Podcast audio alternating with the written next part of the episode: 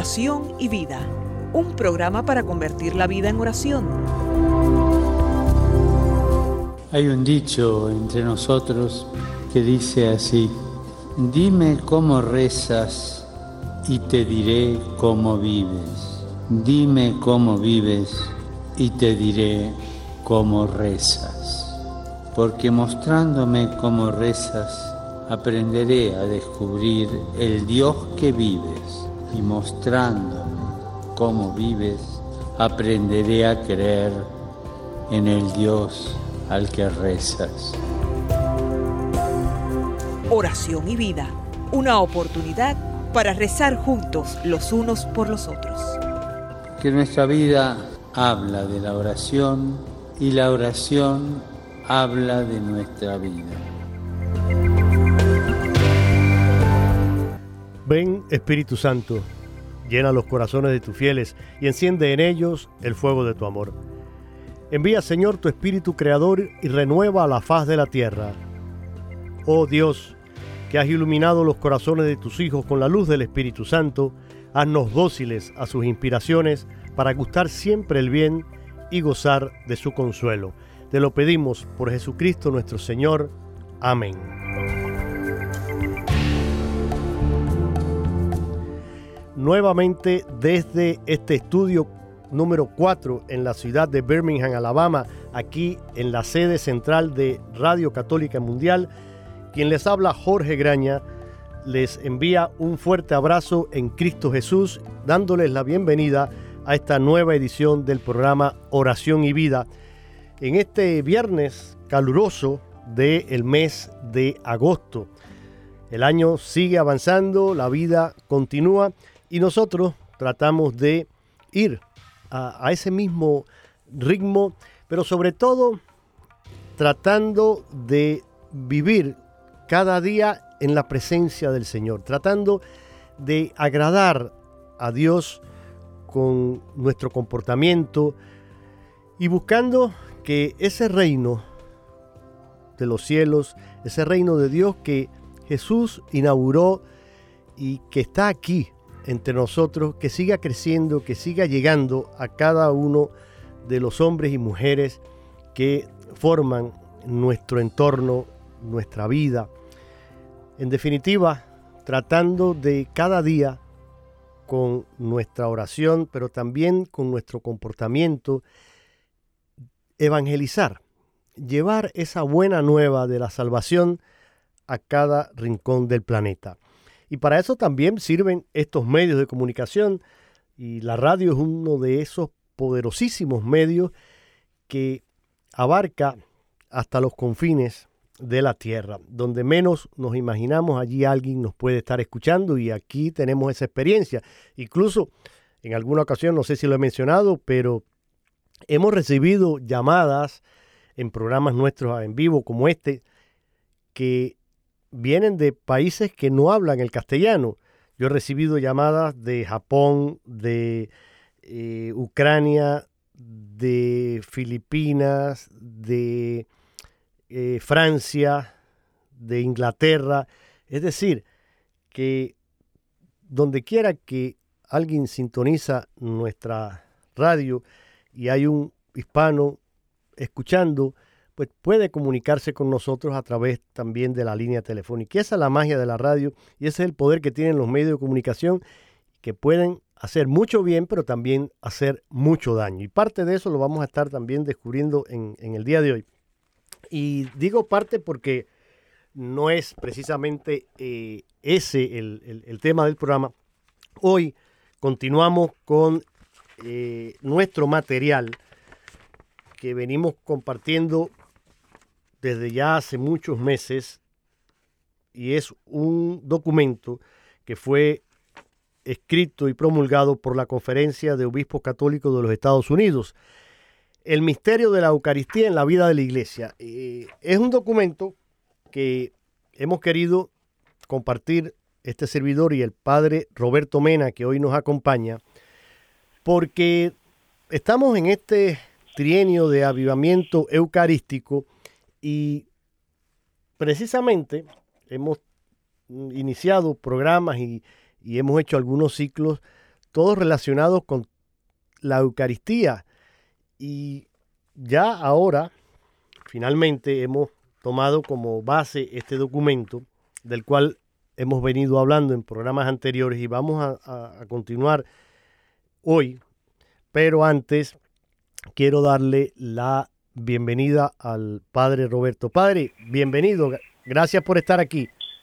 Gracias y muchas bendiciones. Le agradezco a Dios que tenemos la oportunidad de seguir reflexionando en este tiempo de avivamiento eucarístico para toda la iglesia de Estados Unidos. Pues que así sea, Padre, y, espero que sí, que este, este tiempo pues renueve el amor a Cristo sacramentado, que, que renueve esa fe en la Eucaristía y que es en definitiva el, corazón, el alimento de toda nuestra vida espiritual. Tenemos ahí de fondo unos pajaritos que... ¿Dónde está usted que hay, que hay esos trinos tan hermosos? Muy bonito, muy franciscano este programa. Sí, así es, y que ya que vamos a hablar de la creación también. Sí, pues sí, Ahí, ahí están, a ver si... Aquí a mi ventana cantan los pajaritos. Ah, sí, bueno, pues mire qué bendición, se escuchan, se escuchan muy bien. Eh, sí.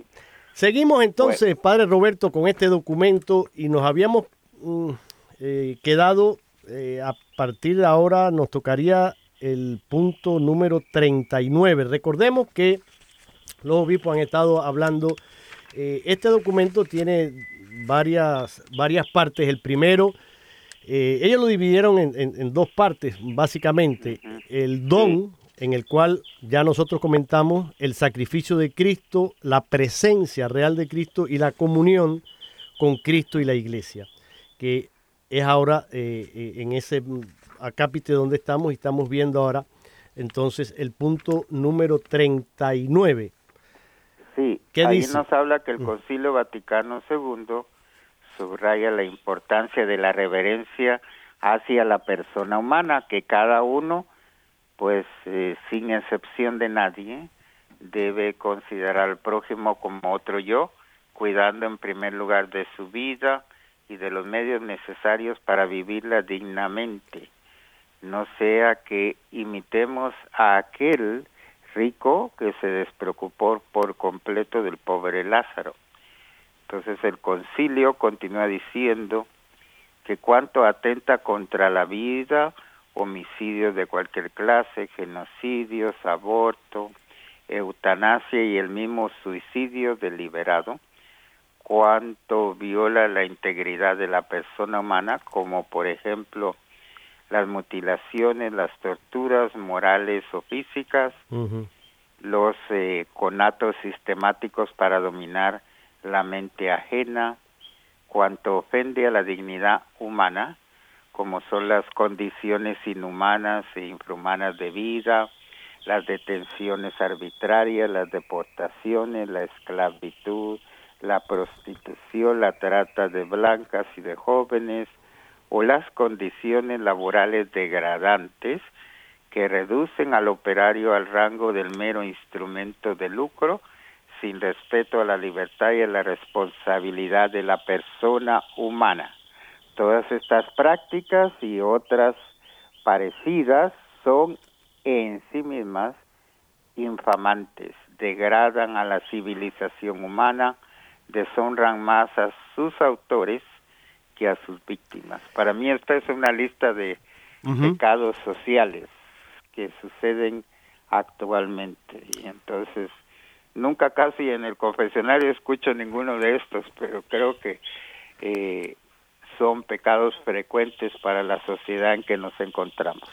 Usted lo ha dicho muy claro y yo creo que aquí los obispos, pues citando este importante documento del Concilio Vaticano II, eh, se hacen también eco de, eh, de, esta realidad. Y lo dice, lo dice usted, está presente. Lo, mire, basta eh, encender la televisión o la radio, escuchar las noticias para darnos cuenta de cuántas violaciones a los derechos humanos y, cuánta injusticia, cuántas atrocidades se cometen contra los seres humanos en todas las latitudes de, este planeta. y, lo vemos continuamente, las detenciones arbitrarias, la, falta de, libertad, la, la tortura, por Dios, que a estas alturas todavía existan seres humanos capaces de hacerle daño a otro ser humano, eh, torturarlo por, por, sacar una información, por, por simplemente, a veces hasta por, por puro placer. Todo esto existe y no podemos eh, mirar para otro lado, no podemos eh, ser ajenos a esta realidad y hay que mm, tomar el, toro por los cuernos, como dice uno, y, luchar porque esto de alguna manera termine, porque va contra la dignidad de toda persona humana creada a imagen y semejanza de Dios. Y decía usted que como sacerdote pues, a veces no, no escucha con frecuencia estos pecados. Y yo me pregunto, bueno, eh, cuando nos acercamos a comulgar, porque estamos hablando de la Eucaristía, y sabemos que para recibir el cuerpo y la sangre del Señor hay que estar en estado de gracia, no ser consciente de ningún pecado grave, eh, de ser posible, pues también tener una, una conciencia lo más limpia posible, incluso de pecados veniales, y si así fuera, pues hacer un, acto profundo de contrición, tener dolor por esos pecados que por pequeños que sean, pues también me alejan del Señor. Entonces, mm, me pregunto, ¿cómo podemos acercarnos a veces a recibir la Sagrada Eucaristía siendo conscientes de pecados como estos o de apoyar pecados como este? Y, vamos a hablar a calzón quitado, Padre Roberto, porque la verdad hay que decirla. Y por ejemplo, eh, eh, el aborto es uno de esos pecados que, hoy eh, se cometen a diario en, la mayoría de los países y vemos políticos, vemos gobernantes que se dicen católicos y apoyan leyes abortistas. Entonces uno dice, bueno, ¿y cómo esta persona puede llamarse a sí mismo católico y, tener incluso el valor de acercarse a recibir la comunión y estás votando o firmando acuerdos, leyes, documentos que promulgan algo como esto. O sabes que tienes eh, en, tus cárceles hombres y mujeres que son prisioneros de conciencia, que están siendo torturados, que están siendo masacrados, cuando todo esto y, todas las eh, eh, demás arbitrariedades que ofenden la dignidad humana se permiten, pues en realidad estás eh, faltando y, estás comiendo tu, propia condenación, como dice el apóstol San Pablo. Entonces hay que estar muy claro con esto. Pero fíjese, ahora vamos a entrar también siguiendo este, este documento de los obispos. El punto número 40 que mm, a mí aquí me resulta también muy interesante y aquí quiero hacer un paréntesis porque lo comentábamos usted y yo fuera del aire y ahora lo vamos a poner aquí y, lo vamos a, explicitar y, a profundizar en el programa. Dice el punto 40, Padre Roberto, así como la Eucaristía nos impulsa a escuchar el clamor de los pobres y responder en el amor, también estamos llamados a escuchar el clamor de la tierra y del mismo modo responder con amorosa solicitud.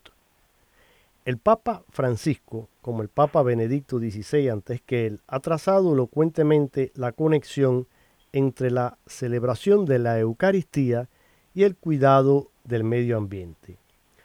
Toda la creación da gloria a Dios y camina hacia la divinización, hacia la unión con el Creador. Y aquí yo le decía, quiero hacer un, paréntesis porque hoy escuchamos mucho hablar de el ecologismo y, el cuidar la casa común y el cuidar la tierra y el salvar el planeta. Y hay mil organizaciones que abogan por un planeta verde y por y por el derecho de los animales y se preocupan por que si se está explotando demasiado los recursos, etcétera, etcétera, etcétera. Y aquí menciona al Papa mm, Francisco y a Benedicto, pero en realidad ya desde San Juan Pablo II venimos con esto. San Juan Pablo II hablaba de una ecología humana y, fue un pionero también de tocar estos temas, pero hacerlo desde una perspectiva equilibrada y real, porque hoy por hoy, y vamos, y sigo, Padre Roberto, eh, haciendo énfasis y, poniendo el dedo en la llaga, pero hoy por hoy queremos y, estamos llegando a extremos en los que queremos convertir el ecologismo en una religión global.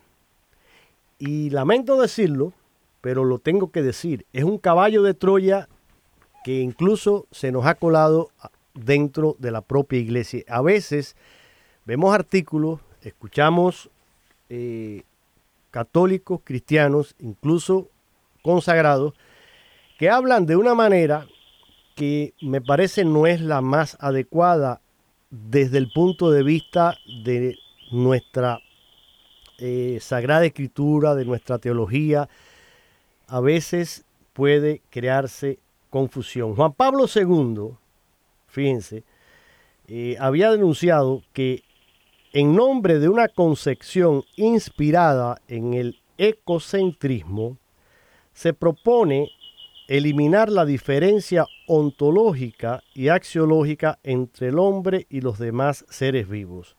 Es decir, la diferencia de, ontológica hace referencia al ser, es decir, la diferencia del ser y de los valores, esa es la axiología, entre el hombre y los demás seres vivos.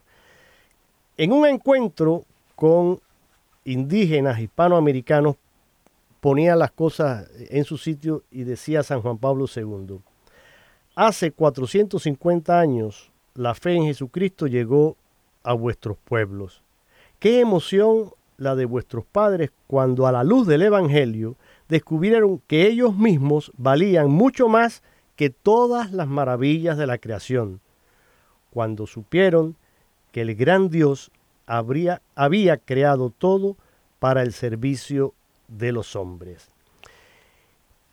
Palabras muy bonitas, muy profundas y muy sabias. Y Benedicto XVI enfatizaba lo siguiente, se ha de subrayar que es contrario al verdadero desarrollo considerar la naturaleza como más importante que la persona humana misma.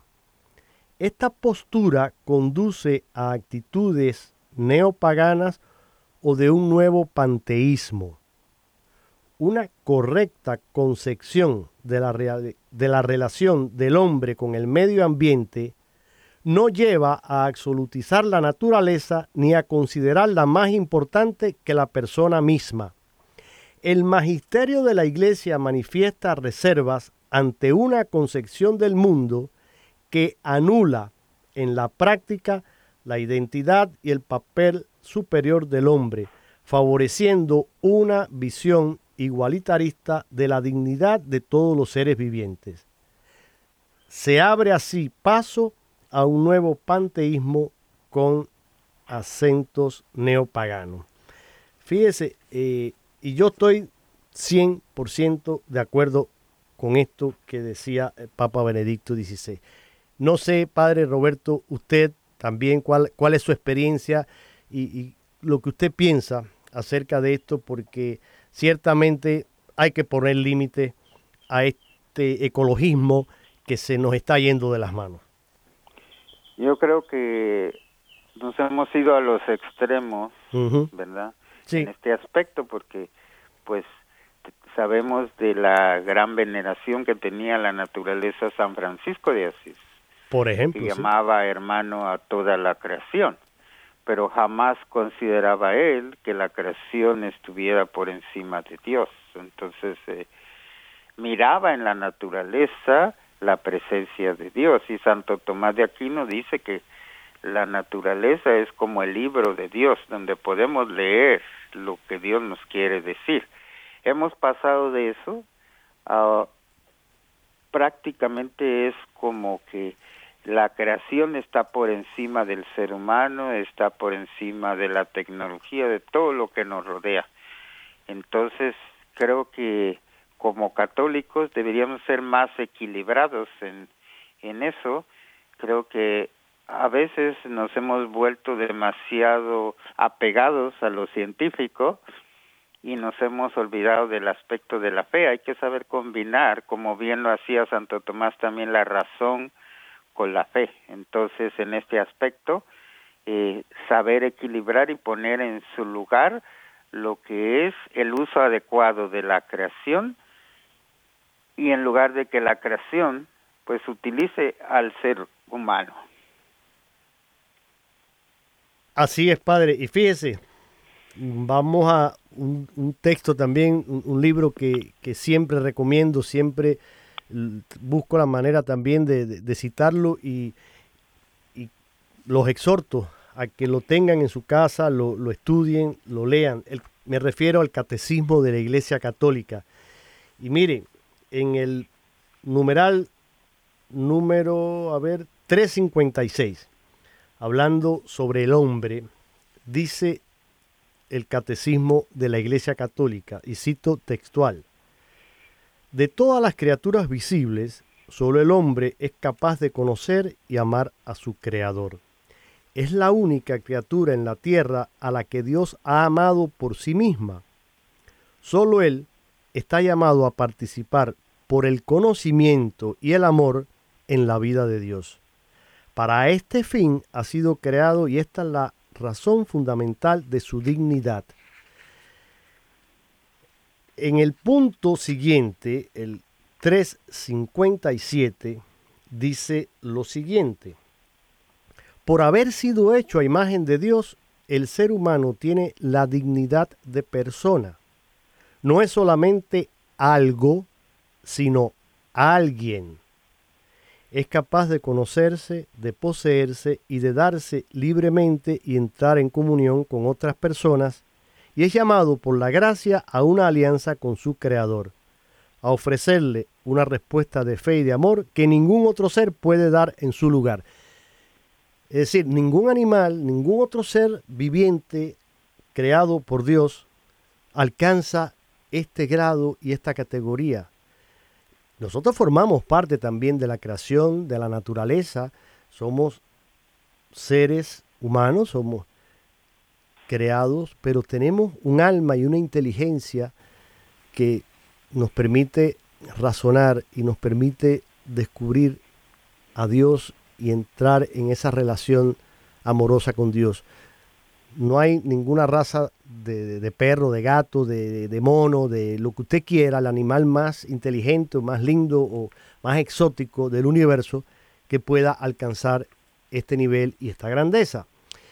Y finalmente en el 358 dice, Dios creó todo para el hombre, pero el hombre fue creado para servir y amar a Dios y para ofrecerle toda la creación. Y hay una cita aquí, Padre Roberto, de eh, San Juan Crisóstomo, que dice, ¿cuál es pues el ser que va a venir a la existencia rodeado de semejante consideración? Es el hombre, grande y admirable figura viviente, más precioso a los ojos de Dios que la creación entera. Es el hombre. Para él existe en el cielo y la tierra, el mar y la totalidad de la creación y Dios ha dado tanta importancia a su salvación que no ha perdonado a su Hijo único por él, porque Dios no ha cesado de hacer todo lo posible para que el hombre subiera hasta él y se sentara a su derecha. Palabras de San Juan Crisóstomo, es decir, Dios nos ha regalado esta creación y Dios creó el mundo, creó todo y la joya de esa creación es el ser humano. Entonces, yo creo que aquí hay que entender eh, esta realidad en su justa medida, Padre Roberto, para poder a la vez que somos guardianes de la creación, porque tampoco se trata de eh, que estamos aquí para, digamos, pues destruir esta obra de Dios, pero tampoco estamos para ser esclavos de la naturaleza. Eh, Dios quiere que la utilicemos y que los recursos y todo lo que eh, está puesto a nuestro alcance para servirnos en nuestro desarrollo, pues que se use y, se utilice y esto llevado todo en un equilibrio sano y justo. Eh, el Papa Juan Pablo II, hablando también de este tema, dice esto, Padre, y se lo voy a leer porque quiero que usted también me comente estas palabras que son muy, muy acertadas, vienen como anillo al dedo y creo que a todos nos hacen pensar y reflexionar. Dice San Juan Pablo II, esto lo tomo de un hermoso libro que recoge pensamientos, meditaciones, eh, discursos de San Juan Pablo II, mi decálogo para el tercer milenio que recoge frases y pensamientos de San Juan Pablo II. En el punto en el que él habla y reflexiona sobre el mundo, dice lo siguiente, Padre Roberto. Cuando la fibra moral de una nación se debilita, cuando el sentido de la responsabilidad personal se debilita, entonces se empiezan a justificar las injusticias, la violencia en todas sus formas y la manipulación de la mayoría por parte de unos pocos. El desafío que ya está entre nosotros lo constituye la tentación de aceptar como verdadera libertad lo que en realidad es sólo una nueva forma de esclavitud. Se hace cada vez más urgente arraigarnos en la verdad que viene de Cristo, que es el camino, la verdad y la vida, y en la fuerza que Él mismo nos ofrece mediante su Espíritu. Es especialmente en la Eucaristía donde se nos da la fuerza y el amor del Señor. Y termino, dice, el mensaje del amor que lleva Cristo es siempre importante, siempre interesante. No es difícil ver cómo el mundo actual, a pesar de su belleza y grandeza, a pesar de las conquistas de la ciencia y la tecnología, a pesar de los apetecibles y abundantes bienes materiales que ofrece, está ansioso de más verdad, de más amor y de más alegría. Y todo esto se encuentra en Cristo y en su modelo de vida. Palabras de San Juan Pablo II. Pero creo, Padre, y quisiera que usted me comentara, porque comenzábamos en el, eh, en el punto 39, cuando hablaba y citaba el Concilio Vaticano II y hacía esa mm, lista de todas esas violaciones eh, eh, en contra de la dignidad del ser humano y de, los derechos humanos. Y San Juan Pablo II dice algo aquí que yo lo subrayé en, eh, en rojo, dice, el desafío que ya está entre nosotros lo constituye la tentación de aceptar como verdadera libertad lo que en realidad es solo una nueva forma de esclavitud. Y cuando la fibra moral de una nación se debilita, cuando el sentido de responsabilidad personal se debilita, se empiezan a justificar las injusticias y la violencia en todas sus formas. Y creo que es, aquí está, eh, San Juan Pablo II nos está dando la respuesta de por qué tenemos el mundo como lo tenemos la fibra moral se ha debilitado. Eh, hoy lo vemos constantemente. Entonces, eso trae como consecuencia que se abra la puerta y dé cabida al, mar, al mal en todas sus formas. Y una de ellas es, pues, claro, el pecado, la injusticia y, y todo lo que vemos. No sé, padre, lo que usted quiera comentar sobre todo esto, porque aquí hay mucha tela por donde cortar. Sí, pues eh, los valores éticos y morales del ser humano incluyen la responsabilidad en el uso de la creación, en el uso de los bienes materiales, y creo que ahí está la clave de todo, cuando el, ser humano eh, aprovecha la naturaleza para su propio beneficio.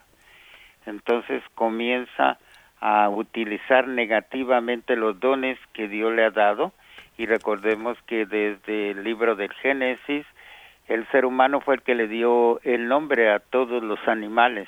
Entonces ahí comenzó, según ese relato de la creación, que Dios confía en el hombre para que tenga responsabilidad de cuidar los bienes de la creación. Pero lamentablemente eh, nosotros lo que hemos hecho es mal utilizar los dones de la naturaleza y creo que eso es a lo que apunta eh, Juan Pablo II, que todo está basado en una crisis de lo ético y de lo moral en el mundo de hoy. Así es, padre. Pues miren, creo que hasta, hasta este momento aquí en el programa hemos traído bastante material para pensar, meditar, reflexionar y llevar a la, a la oración también. Vamos a hacer una breve pausa musical y vamos a escuchar una canción del grupo Éfeta que se titula No tengan miedo. Miren qué hermosa y qué bonita esta canción que también creo que nos ayuda a reflexionar y a pensar sobre estos temas que hoy vienen a colación a partir de este documento escrito por la Conferencia Episcopal Norteamericana, El Misterio de la Eucaristía en la vida de la Iglesia. Vamos a escuchar No tengan miedo. No tengo miedo, perdón. Así se titula la canción. No tengo miedo.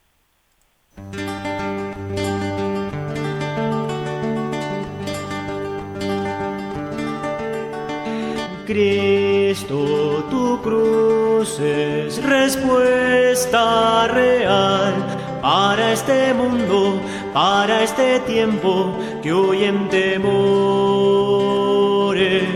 Tú eres camino, eres verdad, eres la vida.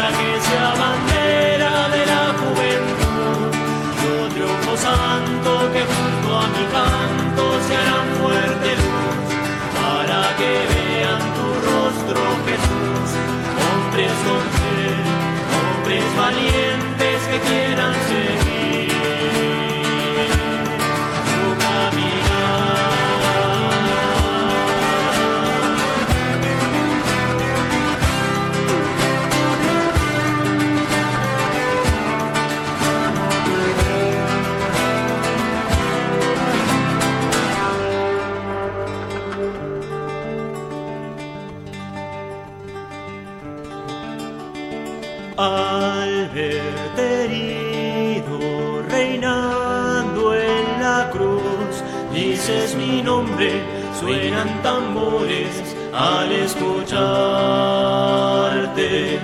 Oigo las voces de aquellos hombres que tienen hambre. No tengo miedo de la libertad, no tengo miedo, Señor, de la vida, me quiero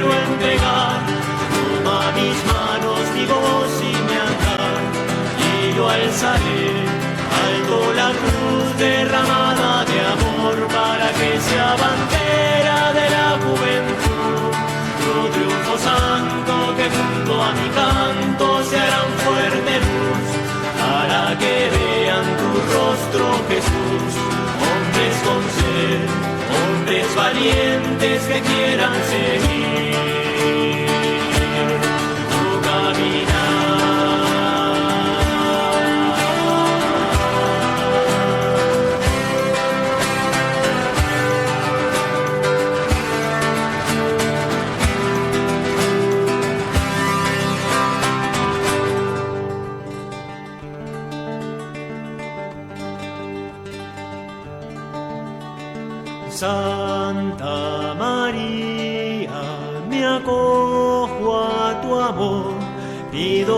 Fuego que arde de ruegos hoy por tus hijos.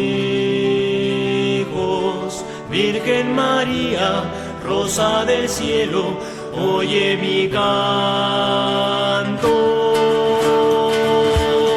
No tengo miedo de la libertad, no tengo miedo, Señor de la vida, me quiero entregar. Toma mis manos, mi voz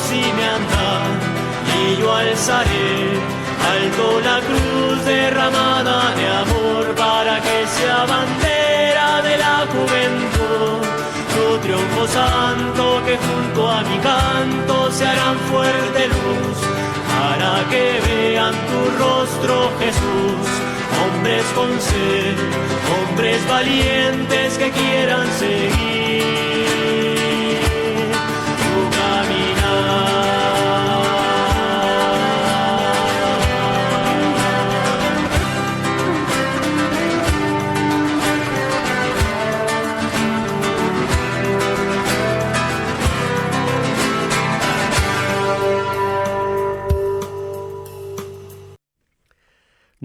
tengo miedo. Así nos cantaba el grupo Efetá. Y preciosa, preciosa la, letra y la, la música. Cristo, tu cruz es respuesta real para este mundo, para este tiempo, que huye en temores. Tú eres camino, eres verdad, eres la vida. No tengo miedo de la libertad, no tengo miedo, Señor, de la vida, me quiero entregar.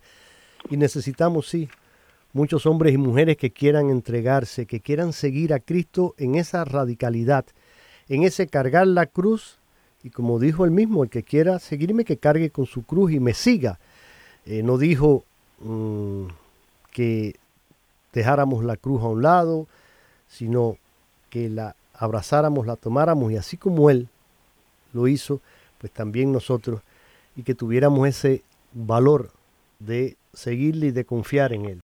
Estás escuchando el programa Oración y Vida en este viernes, en este programa con el padre Roberto Mena, un sacerdote que es siervo misionero de la Santísima Trinidad y que forma parte ya de nuestra familia por muchos, muchos años.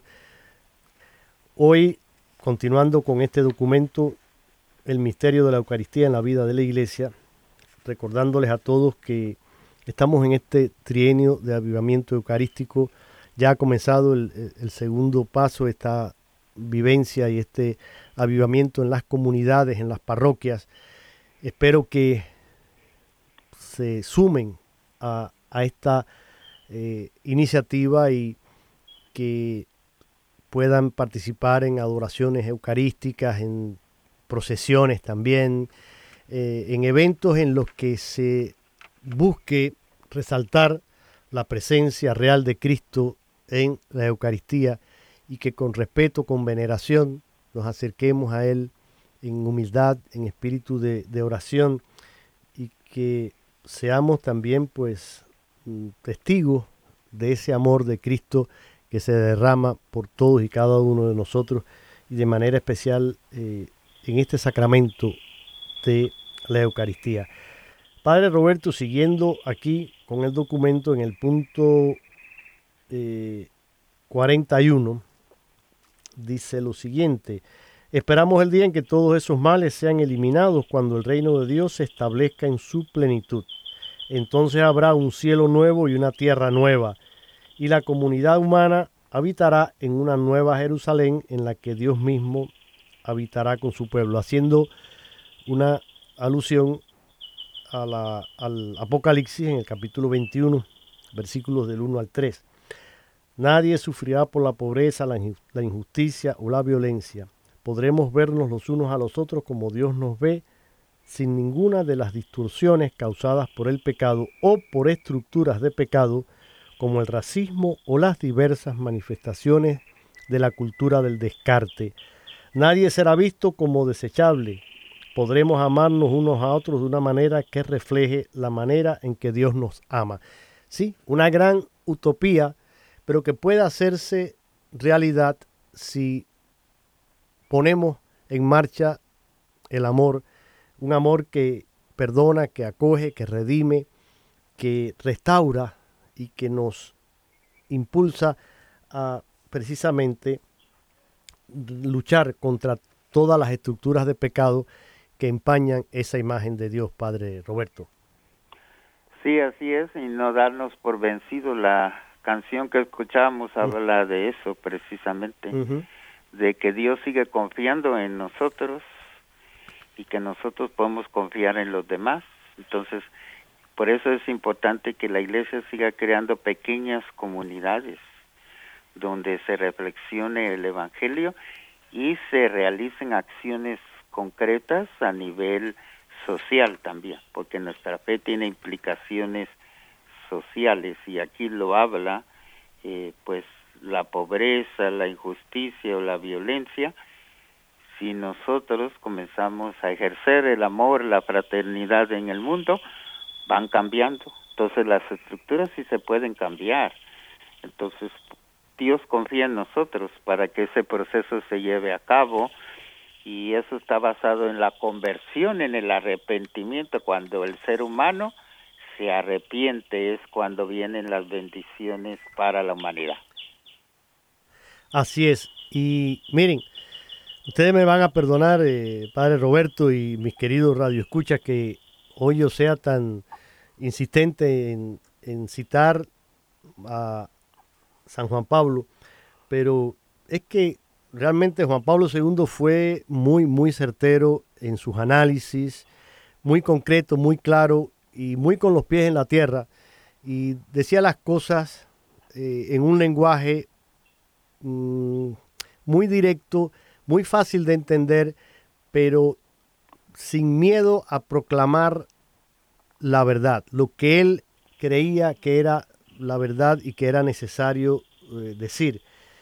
Y hablando en este mismo punto, y lo tomo también de este libro, mi decálogo para el tercer milenio, dice lo siguiente, lo cito también textualmente, no puede existir una sociedad digna del hombre sin el respeto de los valores trascendentes y permanentes. Y mire esta frase, Padre Roberto, y ustedes, mis queridos radioyentes, cuando el hombre hace de sí la medida exclusiva de todo, sin referirse a aquel de quien viene todo y a quien retorna a este mundo, se vuelve esclavo de su finitud. El creyente, en cambio, sabe por experiencia que el hombre es verdaderamente hombre solo si se reconoce en Dios y acepta colaborar en el plan de salvación. La incredulidad y la secularización plantean desafíos que deben ser aceptados por todos los creyentes llamados a testimoniar juntos el primado de Dios sobre todas las cosas. Por esto, más allá de la libertad religiosa que el Estado debe garantizar, es esencial que exista un mejor conocimiento y una mejor colaboración entre ellos y entre las religiones. Pero creo que esta frase, cuando el hombre hace de sí la medida exclusiva de todo sin referirse a aquel de quien viene todo y a quien retorna a este mundo, se vuelve esclavo de su finitud. Es decir, que cuando le damos la espalda a Dios, cuando creemos que somos nosotros la medida de todo, nos empobrecemos, nos esclavizamos, como dice San Juan Pablo II, y somos entonces eh, guiados por un egoísmo y un yo que nos torna estériles y nos hace eh, empequeñecernos en vez de engrandecernos, porque en realidad, hermano, que me escuchas, la medida de todo es Cristo, no somos nosotros.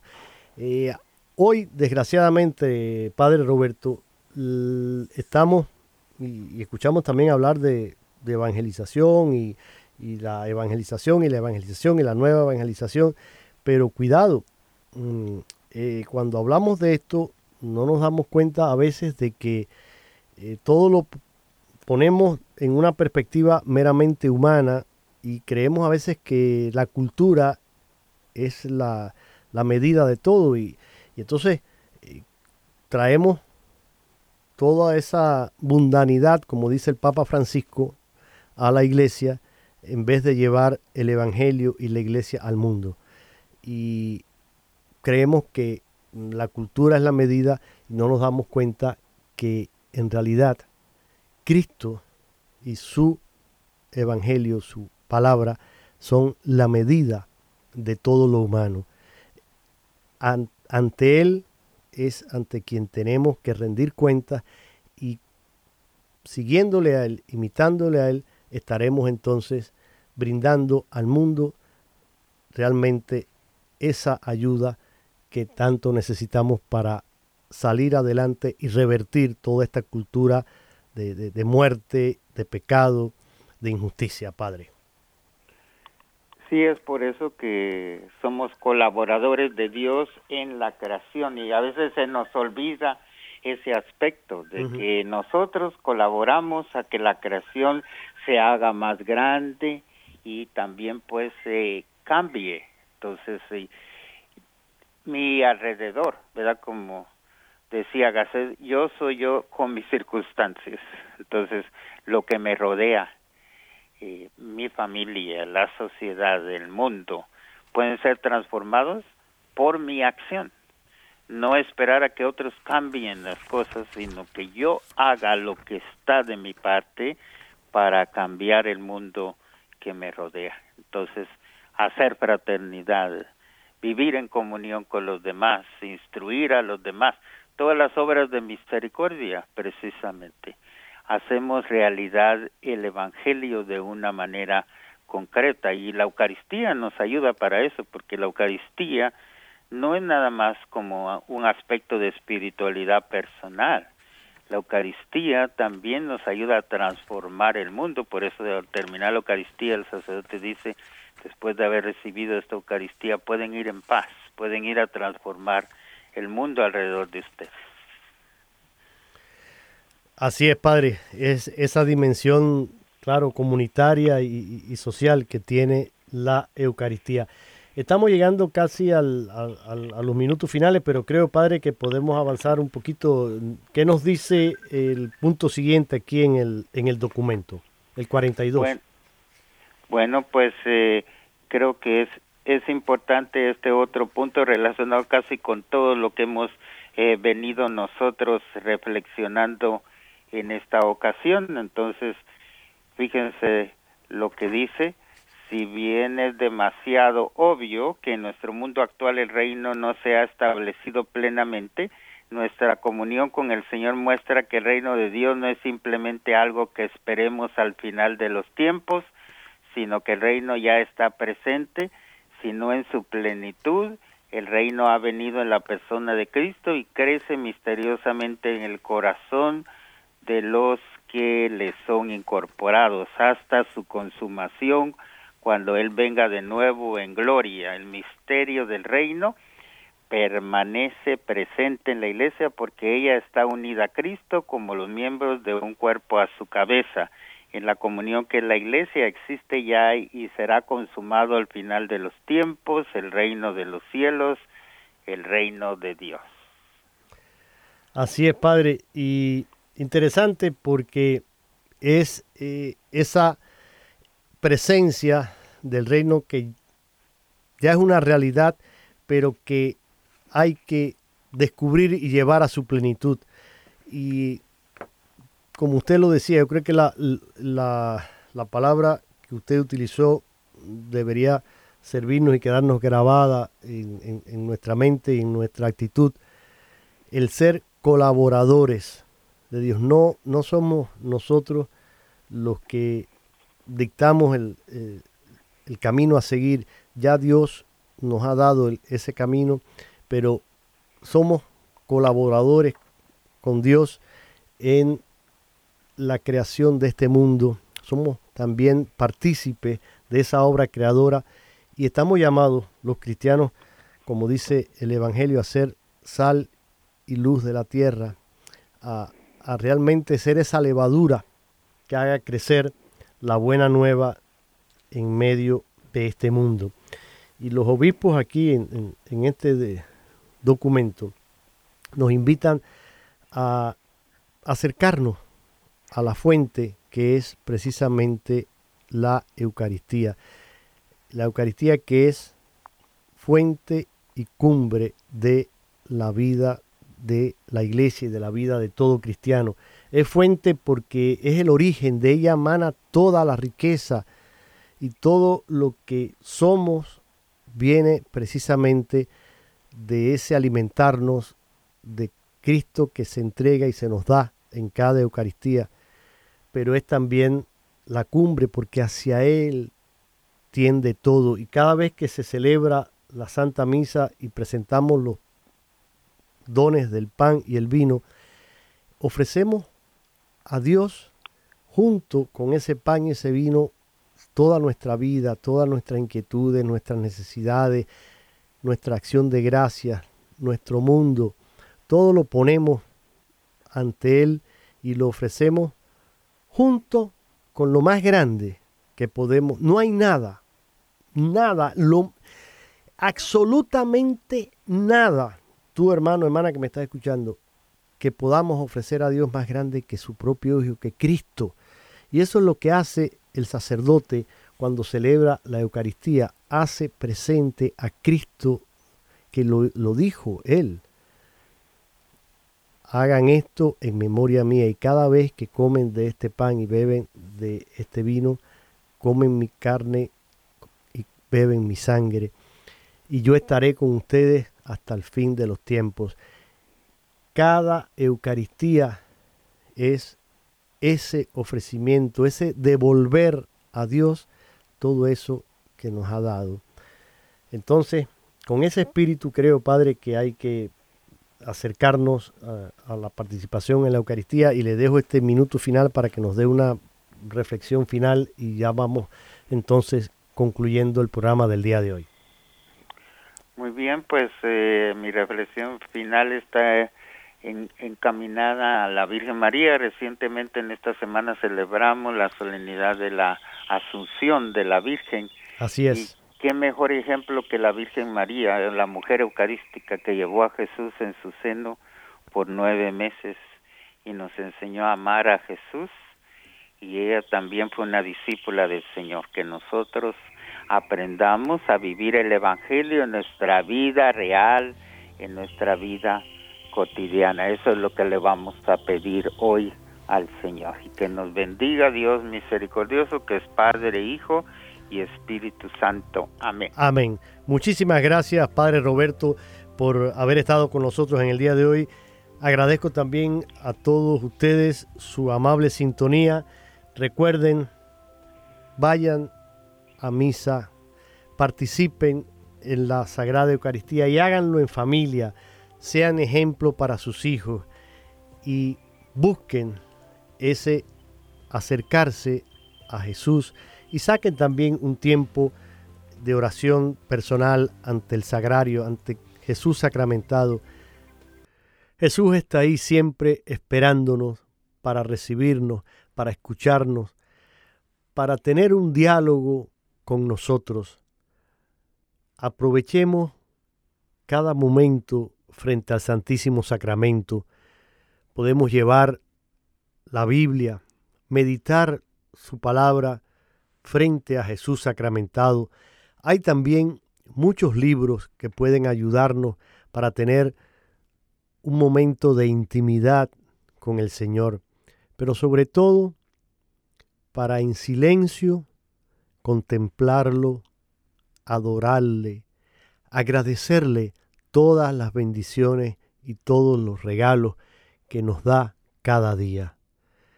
Aprovechemos siempre que podamos para sacar un tiempo y arrodillados ante el Santísimo Sacramento, agradecerle al amigo que nunca falla, a Él que es el camino, la verdad y la vida. Hasta el próximo viernes, si el Señor lo permite.